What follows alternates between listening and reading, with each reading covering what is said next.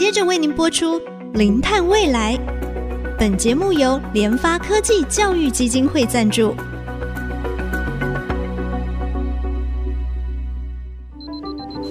前瞻能源新方向，以科学与科技迈向近零碳排，智慧永续，与您一同开创零碳未来。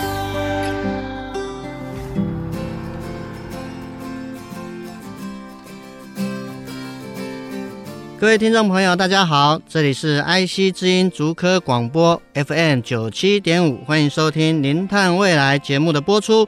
我是《零碳未来》节目的主持人贾欣欣。过去的一年，要非常感谢我们的听众朋友的支持。未来在新的一年当中，啊，也祝福我们所有的听众朋友红兔大展，扬眉吐气。啊，去年十二月底哦，国家发展委员会啊。跟环保署刚好召开一个近零转型阶段目标跟关键战略的记者会哦，公布我们减碳的目标啊，都往上修啊，可以看出我们国家的一个企图心啊。那当然在这过程当中哈，十二项的一个关键指标啊，其实也是我们零碳未来节目啊一直在跟听众朋友分享的，包含我们的风能、太阳能、氢能啊，或者是海洋能等等。那么我们今天呢，要来谈谈啊，应该是国中化学开始就学过 H2 氢啊，氢啊，目前啊在减碳的一个趋势之下，已经成为各国还有企业争相投入的一个非常关键的一个议题啊。那么我们今天呢，邀请到中山大学化学系的陈君户啊，陈老师，陈老师您好，你好，各位听众大家好。是老师，氢能它跟其他一般的这个我们说风能、太阳能，它的这个差异性，还有它可能优点或缺点是什么？是我们说氢能哈，如果你用用能量去定义它的话，哈，它其实是一个能量的中间体。中间就是说我其实不是产生能源的地方。其实真正产生能源的地方是太阳能或风能，他们会直接产生能源。那这个能源呢，如果我们用来产生氢气的话，那这个能量就会转到氢气身上。这个时候我们称之为氢能。但是氢能其实应该是说它前面有个能量的来源体。嘿是。那氢能的好处，我们就直接用氢能的去讲它的话，它第一个就是它很干净，氢能在利用之后就会变成回到水。好，这是我想我们最能够接受的一个排泄物或者废弃物哈。那氢能有一个它的能量密度高，而且氢能它有个特色，它可以储存哈。当太阳能或是风能它电来的时候，就是你把它电发出来的时候，如果你不去用它，它就会消失。要么就用电池把它储存起来，但你要多少电池才能把所有电储存起来？好，尤其是风大、太阳大的时候，而且电池需要很大量的成本。嗯哼，所以这个时候如果你用的是一个气体把它储存起来的话，只要能够把它封存好，那些能量永远就不会消失。而且你会在你需要的时候就可以把它给再提出来，好，所以呃有时候其他的能源哈，像电池，电池放久它能量也会慢慢慢慢消耗，对，所以氢气只要实质的分子在那里，它就不会有消耗的问题。另外一个，它没有地域上的限制哈。为什么要讲这件事情？其实我们传统的能源像是煤炭或是像是石油，我们全世界在争它的时候都会有地域上的问题，所以中东变成是一个战争最频繁的地方。嗯哼。但是氢能它只要有水的海域、水的区域，它就可以自由的拥有这个能源。所以氢能它有个跟以往的能源很大不一样的特色，就是说我只要周围有水的资源，我就可以拥有氢能。像最近俄乌战争在爆发的时候，那俄国就拿出了它的天然气 来威胁你。威胁。对，那这个时候就是你可以很明显看得出来，地域上让能源分配不均，所以造成的地域之间的冲突。如果说今天有一个能源是 available everywhere，那我想这个冲突就会变成是技术上的问题而已。是，好，所以这是氢能跟其他能源、传统能源比较不一样的地方。是是，我想当然第一个老师跟我们厘清，就是说氢能其实它是能源的一个中间体，我们需要把它再做一个转换。如果它转换变成一个储存的这个能量的话，它能量密度很高。是，然后在区域上面。只要有水的地方，基本上都可以来制氢。是的，没有区域上的一个限制。那所以我想接着就请那个老师再给我们简单讲一下，那么这个制氢主要有哪些的过程啊？好，如果以氢气这个物种来讲呢，它的制作的方法分最大宗目前是用石化燃料的，它还是从石化最多哈。所以像是中油的这个呃水重组制成，它还是会是最市面上最大量供应的氢气啊。另外一个方式就是以比较绿能的形式去产生的氢气哈，就是说我用电能，就是我得到的能量，那我去把水分解。分解之后产生的氢气，如果我的能量是绿色的，没有碳排放的这种能量，我就叫这个氢气叫做绿氢。哦，那如果说你今天是用石化燃料得到的，我每产生一定量的氢能，都会伴随的 CO2 的排放的话，对，那这个我们叫灰氢。灰氢，嘿，我们现在就是市面上目前最大宗的还是以灰氢为最多，绿氢才在发展的过程当中。是，记得我们应该是国中化学，因为我有点年纪的，有点忘记，是好像就有在讲这个什么电解水的过程，它的产物。对，那电解水当中，哎，我们要用电啊。这个电如果都是用石化燃料，我们现在一般台电给我们电，那当然就是灰氢。如果说我这个电是完全是从太阳能、风能或是其他绿能来的话，那我这个就是所谓的这个绿氢嘛。嗯、那记得以前我们在学电解水，好像要加催化剂，是，要不然那效率不好。对，没错。那我们现在氢能，它现在它的门槛到底是在哪里？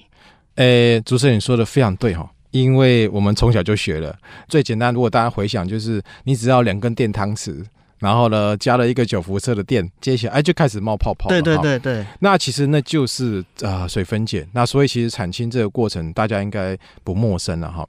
呃，现在最重要的事情是说，我如何用最少量的电可以得到最大量的氢气，这是我们想要去得到的。因为其实产氢最重要的成本是来自于电力。每多一个 percentage 的效能，就代表我用一样电，我可以比别人多产一分的氢气的话，那我的 scale 一大的话，我的获利上就会大很多，是相对成本也会降低很多。所以催化剂变得是非常重要的一个关键的核心技术，这样。不然其实就拿电呃来催化 啊，就电汤匙，其实不太难了哈。那各位可以想象说，目前以绿氢来讲哈，它最大的成本一个是电力。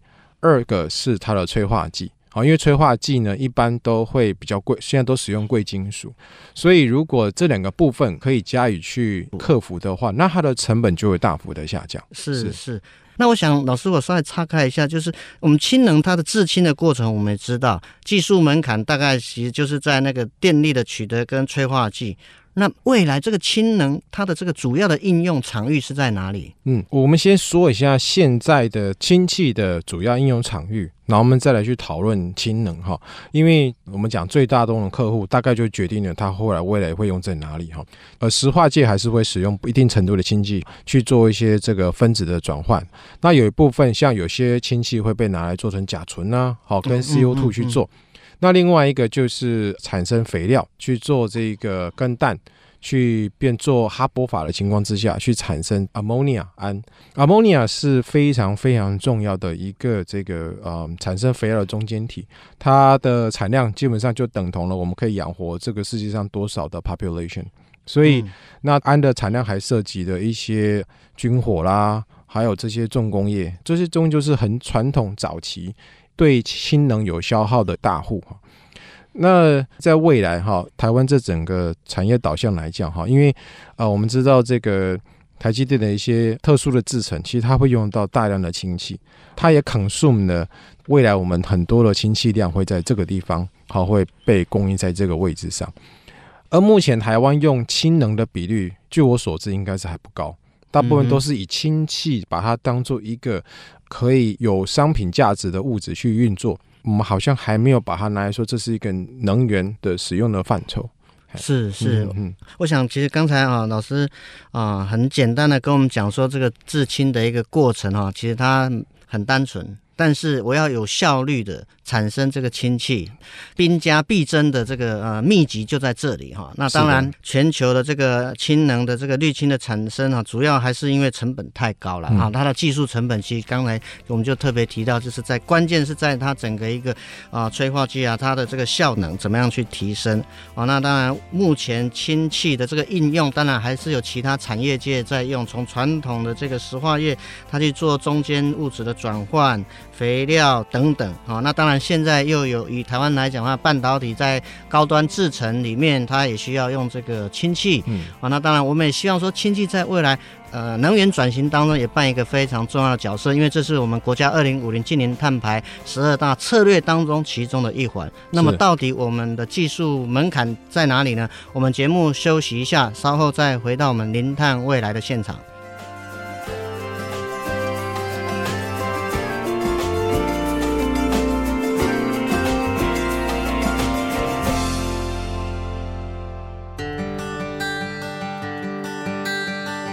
欢迎回到我们《零碳未来》节目的现场。我们今天非常高兴邀请到中山大学化学系的陈君富哈陈老师。陈老师其实长期投入在整个制氢的一个过程啊，因为我们这个节目是零碳未来嘛，因为知道能源转型为什么要做这些东西，最主要是减少人类活动所造成的温室气体排放。那么氢能它有怎么样的一个贡献吗？其实我们刚刚讲说氢能的时候，它可以连接到零碳啊，或者是近零的政策。其实这个有些地方要去跟大家再说明一下哈。因为氢气如果你是来自于沥青的话，它最多最多就是零碳排，但其实它并不能够造成负碳排。因为我们的近零碳排政策是我有碳的排放，但我必须要有同时要有一个负碳排技术，把这两个综合成零。综合掉，对。对最重要的连接应该是，当我产生零碳排的滤氢的时候，我可以用它跟大气中的 CO2，或是我们已经封存的 CO2，去把它转换成液态、人类可用的高附加价值化工原料，然后进行再循环，这样子才是真正的负碳排。因为我用一个零碳排的滤氢去把大气的 CO2 抓下来的时候，那我大气中的这个 CO2 浓度就会下降，那才是真正的负碳排技术。但是如果您去想这件事情的话，你会发现啊，我 CO2 很多啊，但是我可能没有这么多的氢气啊。是啊，所以变成说要大量产生氯氢是接下来的重点，关关键，这是第一步的关键。第一步我们要有大量的滤氢，再来第二个技术是利用大量滤氢如何跟 CO2 化合成我们需要的化工原料。好，因为。我们有喜欢的，好，我们有需要的，对，高经济附加价值的，那这个时候就需要去做一些化学上的一个催化剂上的调控，让它得到我们要的，而且价值高的。那这样子，这整个循环才会有人想要去投资，或是觉得说这是可以做的事情，同时把碳排一直降下来。是是，刚才老师也特别提到，我们碳排那么多啊，嗯、你要有足够的氢气去跟它做一些吸附，才有办法啊、呃、零碳。对，哦，那当然我。就我所知啊，我们中山大学这边是不是在制氢的一个过程有一些武林秘籍啊？是不是跟我们大方的讲一下 这个怎么样有效率去制氢？这样好的好的，我们的制氢来自于水分解的体系之下，我们需要刚刚讲的好的催化剂。那目前呢，好的催化剂都有一个问题，都是它们都很贵。好，这主要是因为水分解的过程中间，它会有一些产生腐蚀的作用。好，那这些腐蚀作用呢，它会让催化剂坏掉。所以呢，必须用一些比较高贵的东西，哈，它也比较能够抵抗。可是我们发现这样子情况下是无法让这个技术普及的，哈，除非我们去月球上挖了这个矿，哇，这个东西好多，我们再把它送回来地球，好，那也许我们就很多了，哈。但目前地球的含量上就是少，好，那所以呢，为了要做到这件事，我们就去用了。我们常见的比较便宜的金属，哈，像铁啊，像锰啊，就是这些都是比较便宜的。但是我们在合适的复合跟合适的结构体之下，我们可以让它产生跟贵金属一样的效果。嗯哼，这个时候成本就大量的下降了。呃，我们之前的技术呢，大概推估可以让催化剂的成本至少下降千分之一。老师，我想就是说，那这样的一个技术未来。有可能是会有一个商业的使用的一个可能性。呃，其实这也是我们一直跟着整个团队在进行的哈。因为呃，要从实验室啊，就大学实验室要进到商业，还是有段路要一段路要走啊。那我们目前比较开心的是，我们看到它的曙光越来越好，因为我们现在已经可以用大规模的方式哈去制造这个催化剂，我们叫做卷对卷的方式输送，它已经变成一个输送带的形式可以制作。嗯这就比我们早期想象一锅一锅哦，那边搅搅搅，烧杯搅搅也要做快很多。Uh huh. 那再来就是说，我们发现这些催化剂，它甚至在海水之下是可以很稳定的去作用。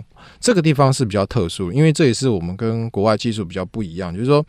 因为海水里面有很多的盐嘛，对，它有盐分或其他的矿物。对，那这个盐分其实，在电的情况下，它会产生一些腐蚀性物质，它会很快速的把你的这些所有的金属啊，这些基建都把开里慢慢很快就腐蚀掉。对，所以就算我有好的催化剂，慢慢慢慢腐蚀掉，那就不见了，这是一个困扰哈。可是其实我们刚刚知道哈，如果说我们可以用海水来做电解的话，那是最棒了，因为海水是可以说最不用钱的资源。哈，我们现在做海水是可以克服它腐蚀性的问题，然后所以。为什么会认为说西子湾整个海域是一个青海？是因为我们呢就去特意取了西子湾的海水来到实验室做实验。那西子湾海水上跟全世界海水都一样了哈，只是说它的盐分上组成放稍微有一点点不一样。但是在实验室显示呢，它可以有效的抵抗海水的腐蚀，同时也能够产生氢气。好，所以变成说，呃，我们未来非常有希望，就是直接利用海水在过程中产生那个氢气，这样哈。那听众们应该如果有一些化学常识的话，啊、嗯，他们一定会想起来，那小时候不是说电解海水会产生氯气吗？氯气是有毒的，而且非常毒啊。这个时候要跟大家回答的是说，在碱性情况下是比较不会有这个问题的。水在电解的时候有两种状况，一个是酸性情况，一个是碱性情况。我们早期在课本上教的时候，会是跟大家讲说，哦，你你如果电解海水产生氯气，是因为它是在酸性体系下。那我们现在提的是比较新的，我们现在做的技术是另外一个方式，是做碱性的技术，海水它就不会产生氯气。但是它有一个问题哈，当我不断的把水给电解掉的时候，我的水会越来越少，因为氢气不见了嘛。那我的我的氯的浓，我的盐的浓度会越来越高，越来越高。那这个时候腐蚀性就会越来越强，越来越强。所以在碱性电解系统里面，它扎扎实实就要考验你的催化剂是不是能够抵抗腐蚀。所以你的催化剂要是能够抵抗腐蚀的话，那它就在这个先机上就占了一个非常好的优势。说我未来可以成功的去有机会利用成功利用海水去制作，那这个绝对比淡水还要来的更有优势，因为。我们有一个想象，然后对于这些离岛地区，如果说一个岛上一小群人的话，我们通常都为他们拉电线啊、拉电缆啊、哈拉很多东西过去给他们，或者是给他们去送很多柴油。未来可能不用，未来就是我们让他们直接利用海水就产生氢气。那当然我们要给他太阳能电板呐、啊，哈这些东西是要给他的了哈。在它产生氢气之后，它就会有电。好，有了氢气就会变电。最重要的事情是，一旦氢气跟氧气重新组合产生电的时候，它的副产物是水。水，所以表示岛上的人也会有同时拥有淡水。嗯嗯嗯。对啊，现在如果缺水的时候，离岛他们要干嘛？要海水淡化。嗯。啊，所以反而我们要都用其他的方式，还要去弄海水淡化。可是我们在这个透过整个制氢的过程，先有提供绿能给他们制氢的一个过程，其实它自然就有天然的 H2O 水就出来了。对，哦，那当然，我想我利用最后一点时间，想问一下，那国外这方面的技术研究跟他们未来在氢能的发展方向，是不是提供我们政府哈做一些这个参考？我我觉得，首先要发展氢能哈，我们当然不是讲传统的这种灰氢了，我们讲的是绿氢。绿氢。那绿氢的先决条件就是，我们台湾要有足够的绿能，这是一个先决条件嘛，哈。那你的绿能足够量的时候，你就可以产生绿氢，哈。这时候我们的技术就进来了，哈。这这也是台湾跟国外差别的地方。因为台湾岛的面积是算是小的，所以跟国外这一大片的这个 land，然后就上面就开始搭起很多很多的这个太阳能电板，是不太一样，是不太一样的哦。这个地方会是一个绿能的产生量上面是一个我们必须要先天上的一个差异，对差异哈。当我们台湾现在在绿能上也是有些像我们开始做这个技术之后，发现说哇，其实台湾政府是有在支持一些很特别的技术在做绿能啊，比方说像。中山大学的一些海洋研究所，他就会把他们的漂浮式风机吗？对，他就把风机放到水里面，我知道，我知道。然后那个，然后那个电流非常的强，但是那个电送上来之后，不知道拿去哪里用，因为电拿上来说运不回台湾本岛，所以就不能用。嗯，所以呢，如果说我们可以把电直接拿来电解海水，然后变成有用者氢气，然后再把它运送回来，这些精细的 tank 马上就可以接，而且还是纯粹是绿的。还有海上风车啦，好，这些东西其实就是它是未来，我们觉得很有希望。当它数量必须要够，就是可以让我们拿绿电来产绿氢，绿氢来去消耗、减少，或是去负碳排。因为台湾是生产外销导向的这个一个国家了哈，所以我们的。出口是很重要的。如果我们的产品一直都被碳税所变得很贵的话，其实是很痛苦的。对，就变成我们的优势又不在。对，那嗯，对。那现在如果像 Apple 这种大型的跨国企业，它要非常在意它的形象。他说：“你的东西必须要绿碳，我才要接受。”那这时候就更大家就更强绿电了嘛，哈。所以我觉得整个政策上是可以巧妙的去运用。诶，既然这个成本高，但是呢，企业又有需求，他们有呃要 ESG 的一个形象，那。是不是可以巧妙的结合他们，去引导这些民间有企业的需求，然后来让这个技术发展的更快？绿氢这个的优点哈，其实国外是这样。国外的那个他是拿氢气来做什么？跟大家讲一下，他是要一季的太阳能电，他想要存到下一季，因为有时候可能这一季太阳能很大。那我突然过一季之后，三个月之后就没什么太阳能，哦，这季风很强，而、啊、下一季就没有风了。这时候他们的想象就是，我必须把能量储存起来。那什么东西可以储存这么多能量？其实水的氢就是非常好的一个媒介。第一个它干净，第二个呢，它的能能量密度非常高，就算用最好的锂电池啊，那个成本差太多了。好，还有它后续的环境成本又更不一样哈。所以国外是这样去思考的，它是用非常大量的形式去把所有的绿能储存起来，然后等到下一个没有绿能的时候我拿来用。那台湾因为比较小，好，所以变成说是否在利用海洋，或者说更有效的，可能是这是要政府要头痛的问题的哈。是是，对绿能的产生，好，那怎么样把这些绿能合适的导引到产生绿氢？嘿，这个我想是重点。是，我想刚才哈老师有提到一些比较关键，国外目前的做法，因为我们知道风能、太阳能不是二十四小时的，哎，没有太阳的时候没办法用，是的，所以国外会想办法把这些东西储存下来，在不能用这些风能、太阳能的时候来做利用，所以他们利用这个氢能做一个中间的一个储存体。那当然，其实我们也知道，台湾的环境绿电其实就已经不够了啦，哈，要在这方面要做更多利用。先天的环境又不太一样，不过呢，我们现在的风力发电在海上风机哦，那怎么样去结合整个制氢的过程，把它结合起来，去利用我们独特的环境，把我们的劣势变成我们的优势哈。是的。那我觉得结合我们的学界，还有我们的企业界，还有在政府。啊，这三方面把它结合起来，在这些啊绿能、氢能当中，我们应该可以杀出一条我们的路了。我们今天真的是非常高兴哦，啊，邀请到中山大学化学系的陈君富陈老师哈，啊，我们的节目呢，除了在 IC 之音官网 AOD 哦可以随选随听以外，它可以上搜寻零碳未来啊，并且记得按下订阅，不会错过我们每一集精彩的节目。感谢大家的收听，我是贾欣欣。下周同一时间，我们再会。本节目由联发科技教育基金会赞助播出。联发科技教育基金会邀您一起响应净零碳排，以知识驱动更好的未来。